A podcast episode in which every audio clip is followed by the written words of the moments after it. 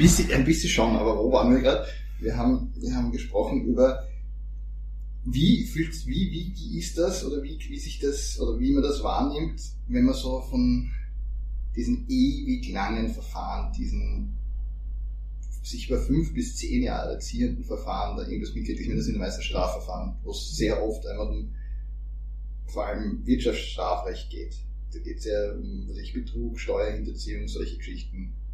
Ja, das war jetzt ja eh gerade ähm, sozusagen medial präsent in der letzten Zeit, dass es da sehr, sehr lange Verfahren gibt und mir tun irgendwie die Betroffenen schon auch leid. Ich meine, natürlich muss man sagen, dass eben ja auch da selber Rechtsmittel äh, und sämtliche Möglichkeiten des Strafrechts ausgeschöpft werden und das teilweise auch dazu führt, dass die Verfahren so lang sind. Aber irgendwie ist es schon unerbittlich, wenn man sich überlegt. Naja, also dass man, dass man danach einfach nochmal so zum Biller geht und sich ein Semmel holt, ohne dass, dass einen die, die Person, die einem das Semmel streicht, ein bisschen von der Seite schräg anschaut, das wird wahrscheinlich einfach nicht mehr spielen. Du bist halt dann weg. Eben, und es gibt da schon auch eine gewisse Vorverurteilung der Medien, weil eigentlich gilt ja in Österreich schon der Grundsatz, dass man eben die Unschuldsvermutung hat, bis man eigentlich rechtskräftig verurteilt ist. Und jetzt, wenn man aber über Jahre äh, jemanden medial herschleift und immer auch das auf eine bestimmte Art und Weise darstellt, die sich auch gut verkauft, dann ist schon die Frage, ich meine, auch Richter und Richterinnen lesen die Zeitung. Wie das dann nicht auch beeinflusst, solche Urteile, ich weiß es nicht. Naja, wir gehen einmal davon, also wir gehen von beiden Sachen. Wir gehen also einerseits einmal müssen wir davon ausgehen, dass die Medien sich daran halten, an die Bestimmungen, die im Mediengesetz ihnen auferlegt werden, zum Beispiel, dass ich halt immer sagen muss, okay, sofern, äh, sofern es kein rechtskräftiges Urteil gibt, muss ich weiterhin sagen, dass, dass die Unschuldsvermutung gilt. Das ist natürlich schon, da kann ich natürlich arbeiten, wie ich möchte. Ich kann natürlich über drei Seiten schreiben, was jemand nicht alles vermutlich aufgeführt hat und sich furchtbar benommen hat und, und sich Dinge geleistet hat. Und wenn ich dann unten einen Satz reinschreibe, es gilt die Unschuldsvermutung, ist natürlich die Frage, ob das nach diesem ganzen Zweck dient. Ich meine, wahrscheinlich rechtlich wird es okay sein. Aber, aber ob das nicht trotzdem mit den Leserinnen schon das gemacht hat, wenn ich das über drei Seiten gelesen habe, ist, steht wahrscheinlich auf einem anderen Blatt. Ja, eben. Und ich kann mich jetzt zum Beispiel erinnern an diesen Fall mit der Ice Lady, die ja da in sämtlichen U-Bahn-Zeitungen und auch an anderen Medien äh, mit Foto groß als die Frau dargestellt wurde, die ihre Männer im Keller einmauert. Und ich meine, ich meine, die wurde dann ja auch verurteilt, aber das war auch irgendwie schwer anders vorstellbar, wenn man sich diese Berichterstattung halt schon angeschaut hat. Ja, und ich meine, zu dem anderen Punkt, den du gesagt hast, von wegen die, die Gerichte, also die Richterinnen, die das vielleicht lesen, aber wir können einfach nur, ich meine, wir gehen einfach davon aus, ich meine, wir sind in Österreich, wir haben die unabhängige Justiz, äh, wir gehen davon aus, dass Richterinnen sich einfach nur durch das leiten lassen, was sie persönlich wahrnehmen, was ihnen präsentiert wird in einem, allenfalls einem Strafverfahren äh, ihre persönliche Wahrnehmung, ihre eigene Beweiswürdigung, wo sie zu sagen haben, was sie jetzt von den einzelnen Dokumenten und, und sonstigen oder Zeugenaussagen, die ihnen präsentiert werden, was sie davon halten und wie, wie das auf sie wirkt. Aber ja, am Ende des Tages, man kann jetzt auch nicht sagen, Richterinnen sind jetzt auch keine Urteilsmaschinen. Die können das vermutlich, das sind nicht einfach so, da gibt es, nicht so Eingabe, Verarbeitung, Ausgabe, es sind keine, es sind keine Automaten, ja, und vor allem, ich meine, es gibt ja in Österreich auch teilweise die Laiengerichtsbarkeit. Es gibt ja Geschworenenverfahren oder Schöffenverfahren.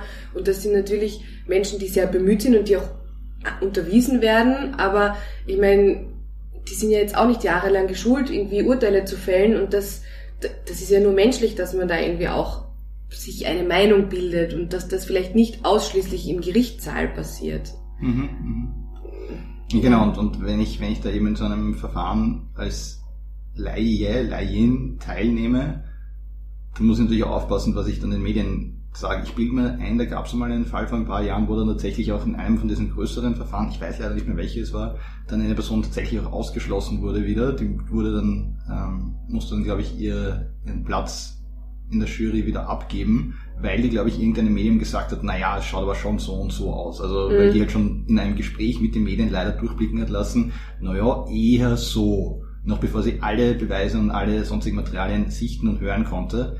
Und da kann man natürlich dann schon sagen, okay, diese Person ist einfach schon voreingenommen. Ja, das geht natürlich gar nicht. Ja.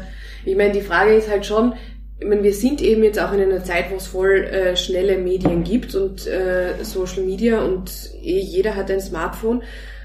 Ich meine, wenn man sich jetzt eben Prozesse in der jüngsten Vergangenheit anschaut in Österreich, es ist schon irgendwie die Frage, inwieweit wenn ich jetzt ein Verfahren habe, das fünf, sechs, acht, zehn Jahre dauert, wie geil kann mein Leben in dieser Zeit sein?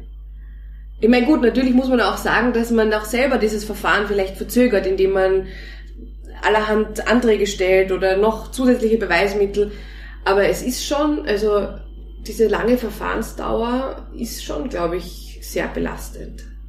Ja, eh. Das, also ich will mich niemals in einer dieser Situationen befinden. Gleichzeitig kann man halt dann kann es nicht auch ein bisschen sein, dass das ein neues, abschreckendes Element ist? Oder ich meine, nicht neu, aber ich meine, früher hat man ja auch gesagt, da hat man jemanden an den Pranger gestellt, man hat den am Dorfplatz sich mit, äh, sich mit Fußfesseln äh, irgendwie zur Schau gestellt, damit du halt wirklich auch diesen Effekt hast, dass jemand öffentlich von der öffentlichen Meinung herabgewürdigt wird und dass jemand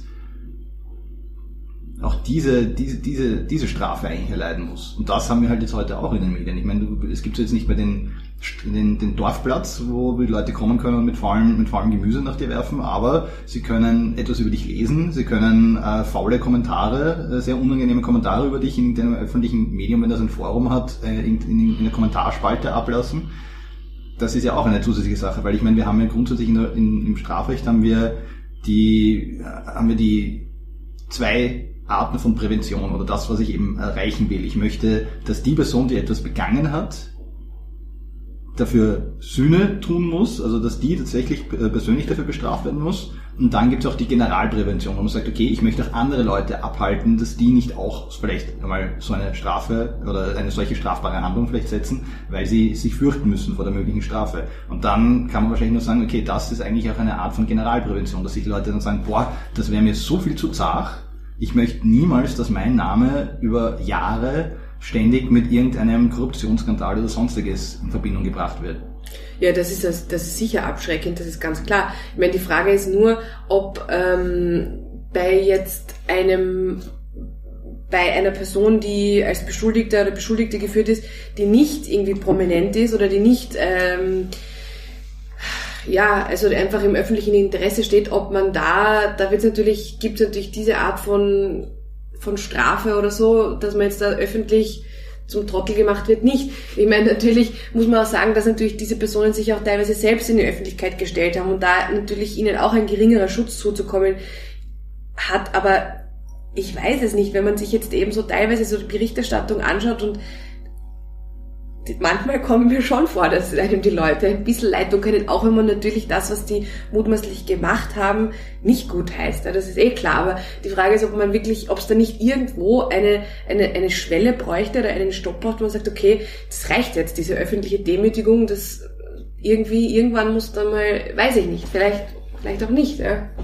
Keine Ahnung, also im Moment gibt es das offenbar nicht. Im Moment sind da, sind da alle noch ähm, in Ordnung damit, mit dem Ausmaß. Ich meine, beziehungsweise, wenn die Medien mal wirklich über die Stränge schlagen würden, dann gibt es natürlich schon Geschichten, wo man, wo man dann einen Widerruf von denen verlangt oder ähm, wo man sagt, okay, äh, man kriegt man macht eine Beschwerde beim Presserat, solche Dinge. Also es ist nicht so, dass man gar nichts machen könnte, aber meistens, glaube ich, bleibt es noch dabei, dass man, dass man dann halt eine Gegendarstellung oder irgendeine Presseaussendung macht und sagt, okay, nein, das war gar nicht so und ich verbitte mir das und das sind alles Unterstellungen. Ja, man hinkt da natürlich mit dem Recht auch immer ein bisschen hinterher, weil selbst wenn man sich jetzt als Beschuldigter die besten Medienrechtsanwälte oder so nimmt, äh, man kann natürlich danach die Zeitungen klagen, aber da haben sie es halt schon geschrieben und dann haben das schon so und so viele Leute gelesen und danach dann irgendwie zu schreiben, na ja, haben wir vielleicht tendenziös dargestellt, ist halt ist halt die Frage, ob das so befriedigend ist. Ja, the damage is done. Ja. Schwierig. Was, was, was bleibt als Resümee, Patrick? Brauchen wir ein Resümee? Keine Ahnung. Ähm, ich glaube, schwierig ist, es ist, es ist schwierig, ist glaube ich ein gutes Resümee. Ähm, ich glaube, es wird einfach weiterhin solche Fälle geben und wie du gesagt hast, mutmaßlich, wenn solche Taten gesetzt wurden, dann dann hoffe ich vielleicht, dass das tatsächlich dazu führt, weil wir diese Taten, das ist ja dann nicht so, dann habe ich ja nicht, dann habe ich nicht, ähm, ich bin eine reiche Person, ich habe drei andere reiche Personen geschickt, sondern es sind oft Sachen, die halt wirklich die Allgemeinheit was angehen, wo es halt irgendwelche Bilanzfälschungen gehen, äh, wo es um irgendwelche großen Steuergeschichten geht, wo halt äh, vielleicht Staatseigentum zu einem, zu einem viel geringeren Preis verschleudert wurde, als eigentlich sein sollte. Damit wird eigentlich die Gesamtbevölkerung geschädigt.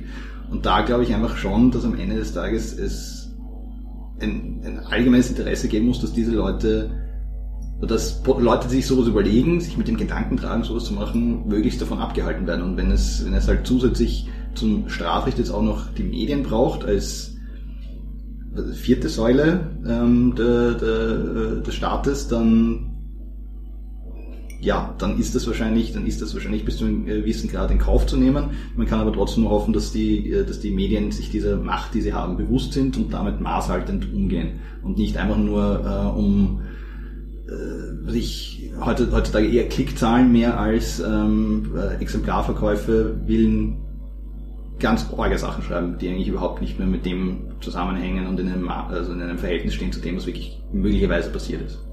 Ja, also in allem, was du gesagt hast, stimme ich dir zu. Und das ist natürlich, dass es da ein Interesse der Allgemeinheit gibt und dass das auch vollkommen begründet ist, ist total klar. Ich, ich meine eigentlich nur, dass man vielleicht dieses, diese, wie soll ich sagen, also die, die Bestrafung von solchen Taten oder die Ahndung solcher Taten natürlich unbestritten notwendig ist und dass auch man darüber berichten muss.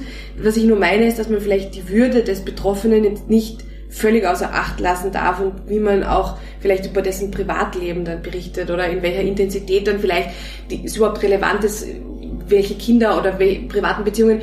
Aber generell stimme ich dir in allem, was du gesagt hast, natürlich zu. Ja, ja besser, weil ich bin ein Boss. Ja, das auch.